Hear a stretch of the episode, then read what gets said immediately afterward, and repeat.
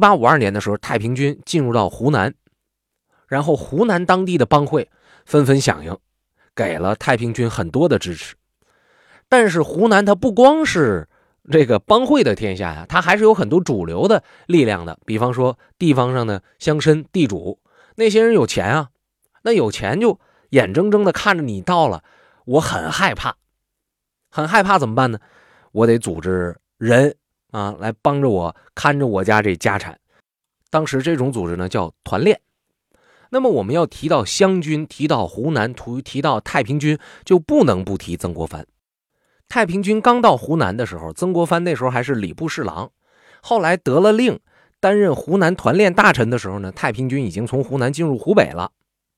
但是呢，整个湖南被洗劫够呛，所以曾国藩呢痛定思痛，啊，决定编练勇营，也就是我们今天所说的这个湘军。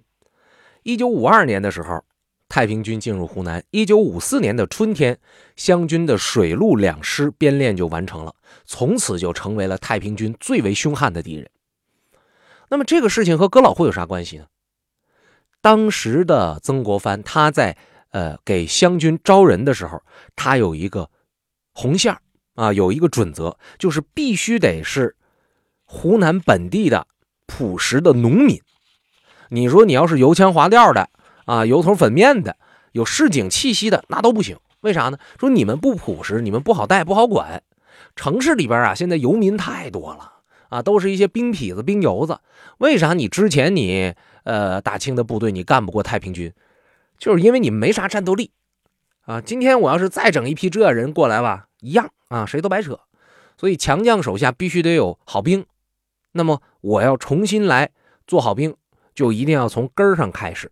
哎，我就得找出那些朴实的、听话的、身子骨壮的，哎，这种乡间的男子。这湘军是这么组建出来的。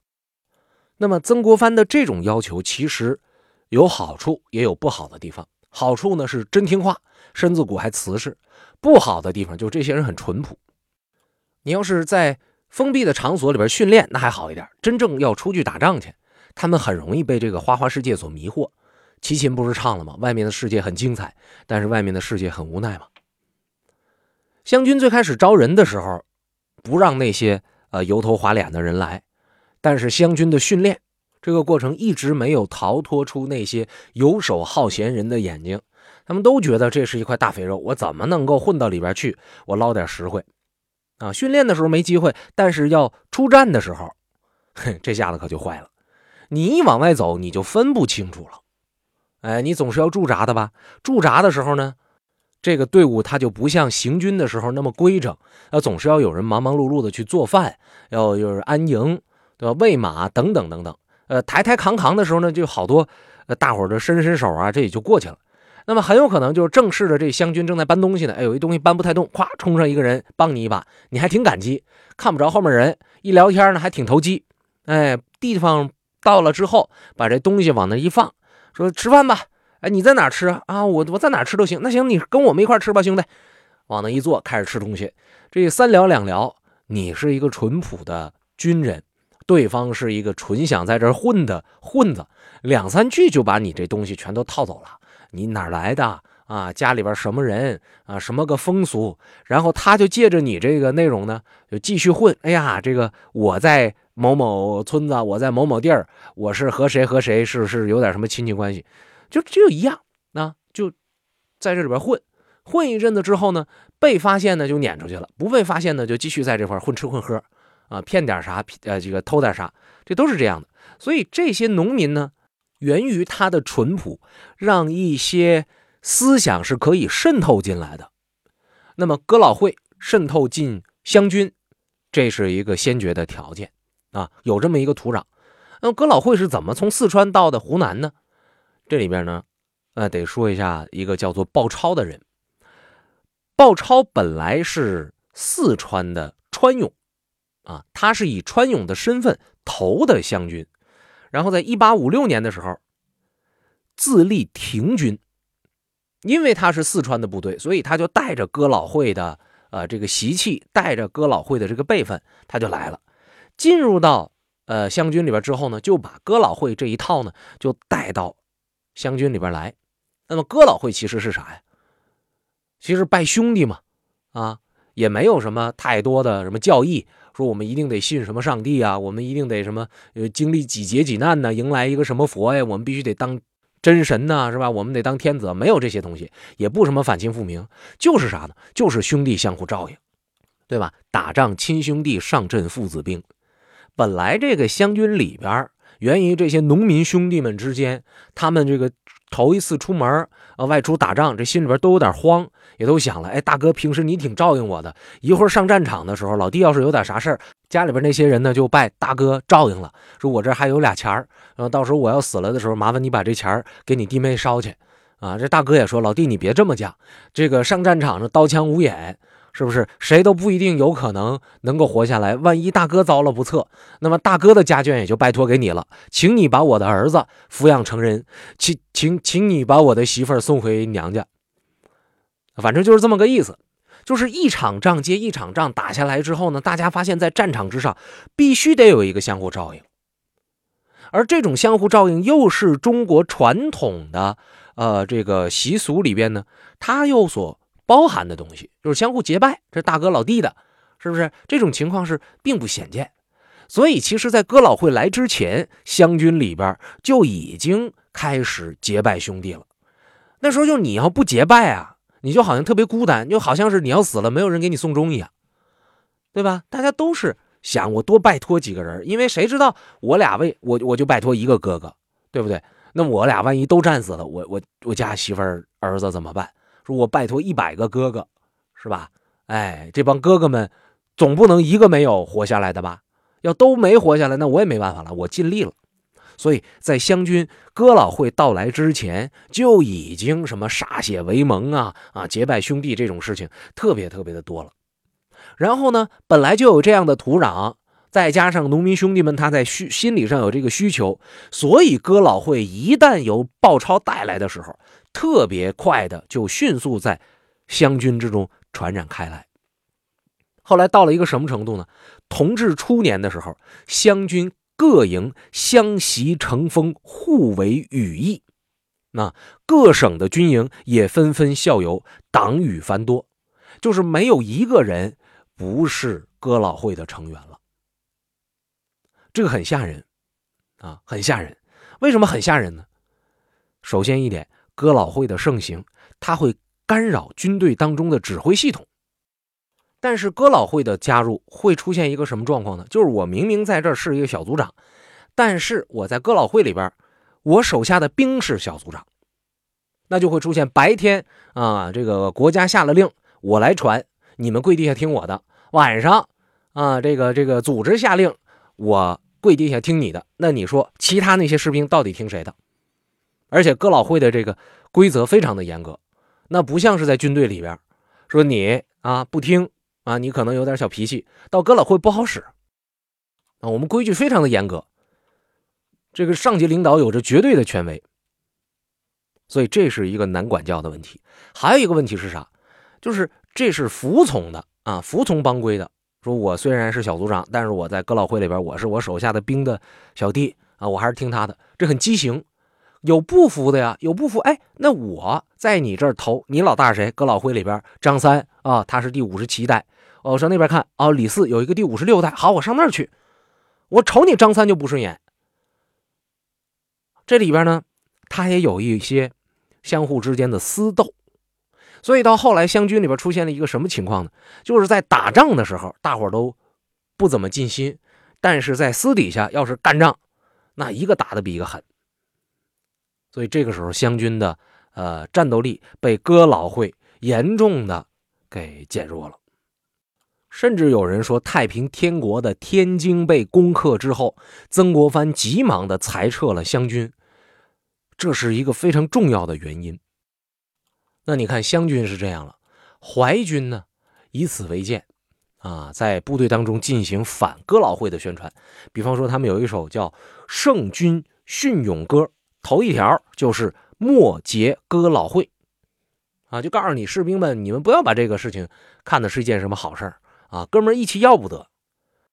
但是你说要不得就要不得呀，你可是每天他就一次的这种叫政治宣传。那我们这哥老会这些兄弟们，那只要我们呃得了空了，那是从早上到晚上，我们就在说未来打仗怎么办，死了怎么办，活了怎么办，就天天他们都有这个忧虑，有这种担忧，所以有的时候呢，你的这种呃宣传是无法抑制哥老会的发展的。那么到这个时候，部队领导怎么办？啊，首先第一点就是对于那些比较成型了的。在部队当中的哥老会组织呢，是安抚的，啊，怕你兵变啊，对吧？是安抚，哄着来，哎，啊，你可不可以投降啊？你可不可以融合呀？是这样一种情况。但是，你碰着那些羽翼未丰的哥老会，那是看着就收拾。这还是在军队里边，你要在地方上碰到了，那更是恨得咬牙切齿的。哎，不问其匪不匪，就问其会不会。就是你干不干坏事我不管你是不是哥老会，是哥老会我就收拾你。那我们说到这儿的时候呢，可能有的朋友又在想了，说哥老会为啥这么难从部队里边清除出去？其实这和我之前讲的那些内容啊都有紧密的联系，非常简单。头一条就是他们希望在打仗的时候能够互相有救援，在有事儿的时候能够不受别人欺负。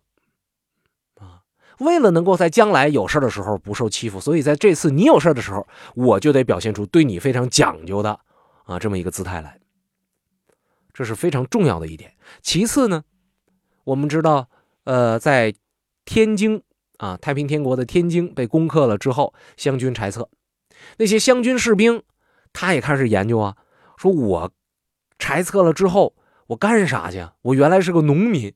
如果说没有这太平军的事儿，我可能一辈子就种地就种到老了。但是如今我已经见过了这么多的杀戮，我已经见了这么多的死亡，我见过了花花世界是什么样子，我还能好好的回去种地吗？再说我回去种地，地在哪儿呢？是吧？我干嘛去？他有这么一种担忧。但是哥老会对于这个问题，他有一个解决方案。这解决方案特别厉害，叫什么呢？叫某等所以皆愿与此会者，非无故也。当。在迎冲勇之时，彼此照顾，如同兄弟；患难同当，安乐同享。就是打仗的时候，咱都是好兄弟啊。及至裁撤之后，不能归田务农，回里安分者，由此与会凭据，可以调用各省。哎，就是当裁裁撤之后，你要是不想回家啊，那你就可以到我们各个省的分会去，给予素不相识之人，彼此暗号即同，便行招助公所。供给日用，资助川资，又往他处，啥意思呢？就是哪怕你走到了一个陌生的地方，见到了陌生的人，但是如果你能和对方把暗号对上，啊，天王盖地虎，宝塔镇河妖，施展砍历史，历史中找点有趣的，这暗号能对上，那好了，他就会安排你，哎，安排你住，安排你吃，然后会给你指条明路，还会给你拿钱，让你上别的地方去，或者就留在这里。是吧？这是多好的一个诱惑呀！还有呢，啊，还没完。说若有欲不在会中之人欺辱者，亲往速与会之人，可代为设法报复。就比方说，你看你一个灰头土脸的农民造型，是吧？你进城了之后，总会碰着一些坏小子的啊。要是有人欺负你的话，没事你别跟他争执啊。他要是咱们会里边的，自有会里边的人教育他；如果不是咱们会里边的，那好办，你就找。就是能跟你对上暗号暗号的，咱们哥老会的同胞啊，我们会替你报复他的。这多诱人啊！你别说那时候那些呃农民兄弟了，你就是现在搁我一想，这都很容易让我加入，对吧？太诱人了！你说人打完仗了，经历过生死了，还怕啥呀？不就是怕自己挨欺负委屈吗？啊，怕自己没着落吗？你这都给你解决了。那有人说了，那我穷怎么办呢？你看这里边还有要求，还有说法。叫什么呢？叫贫困而欲同会，可周衣食；孤行而欲同会，可免抢劫。就假如说你没钱了，没衣服了，在马路顶上走，这要是碰着自己的这个会友啊，你们都是这哥老会的成员，你可以请他周济你吃的，还有这个穿的啊。假如说你走在马路顶上，没有人棒行，是吧？哎，你要是碰着。呃，同样是哥老会的成员的人可免抢劫。当然，这里边呢，他那意思是说，哥老会的成员在抢劫，但是如果碰上你的话，你一说我也是哥老会的，哦，那就不用抢了，是这个意思。大家记不记得我在讲保镖这一节里边就曾经说过，呃，保镖呢，其实很多时候他是要讲一个江湖的情面啊，他在送镖的时候都要喊何物。啊，何物啥意思？就是我们是江湖人士啊，低头不见抬头见，不是棒槌。你们抢就抢别人，别抢我。抢我的话，捞扯捞扯总能捞扯着。咱们差不多是一家，是吧？而且你给我抢走了，呃，我这东西我早晚我得要回来，是惹那麻烦干啥呢？都相互之间给个面子不好吗？哎，是这么个意思。就是哥老会他也是这样的一个套路，也是这么一个路数。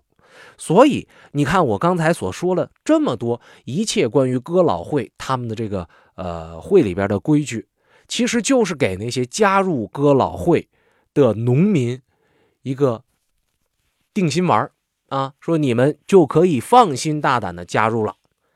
但是，真的就这样吗？朋友们，我们想一想，都是不可能的事儿啊！谁好不样的加入哥老会啊？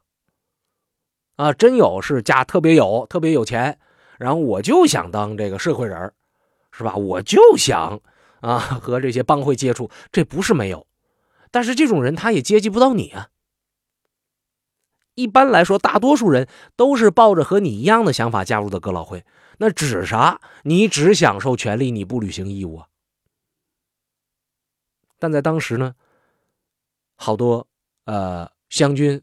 被裁撤的湘军，农民出身的湘军，他就不考虑这个事情，也考虑不了啊。当时的这个呃社会见识啊，包括他自己的个人的这种修为也达不到，所以就很容易就加入哥老会。然后呢，这哥老会给他的这些许诺，就是这些农民出身的兵勇们进入社会大染缸啊，社会大课堂的门票。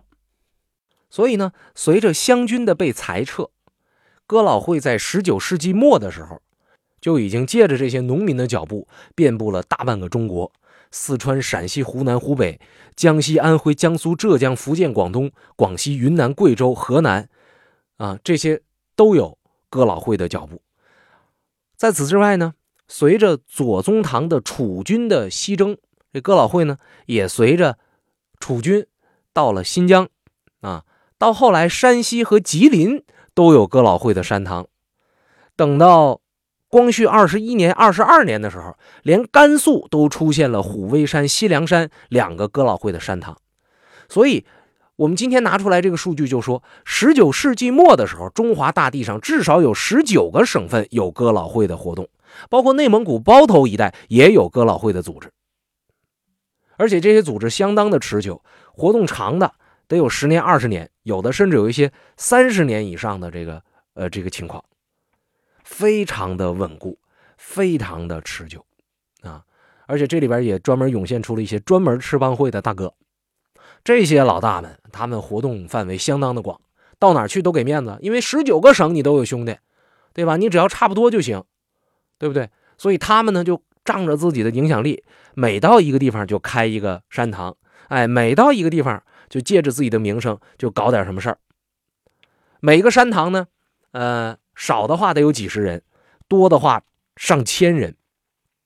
所以当时有一句话叫做“湖南自打同治以来，哥老会盛行，到处都是帮会成员，到处都是渴求着帮会里边能给他吃、给他穿、给他地种啊这种人。但是哪有那么些吃、那么些穿、那么些地给你种啊，对吧？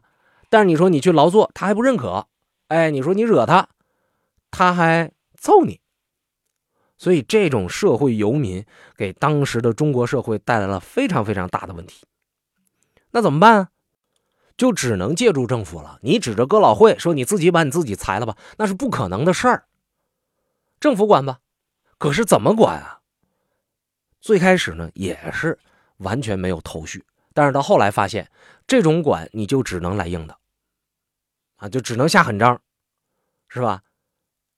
而且，当清政府他要做一些呃和哥老会对立方向的事情的时候，这哥老会他有反弹啊。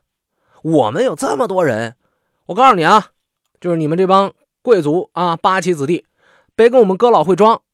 太平军谁打没的？心里没数吗？不都是我们哥老会的人吗？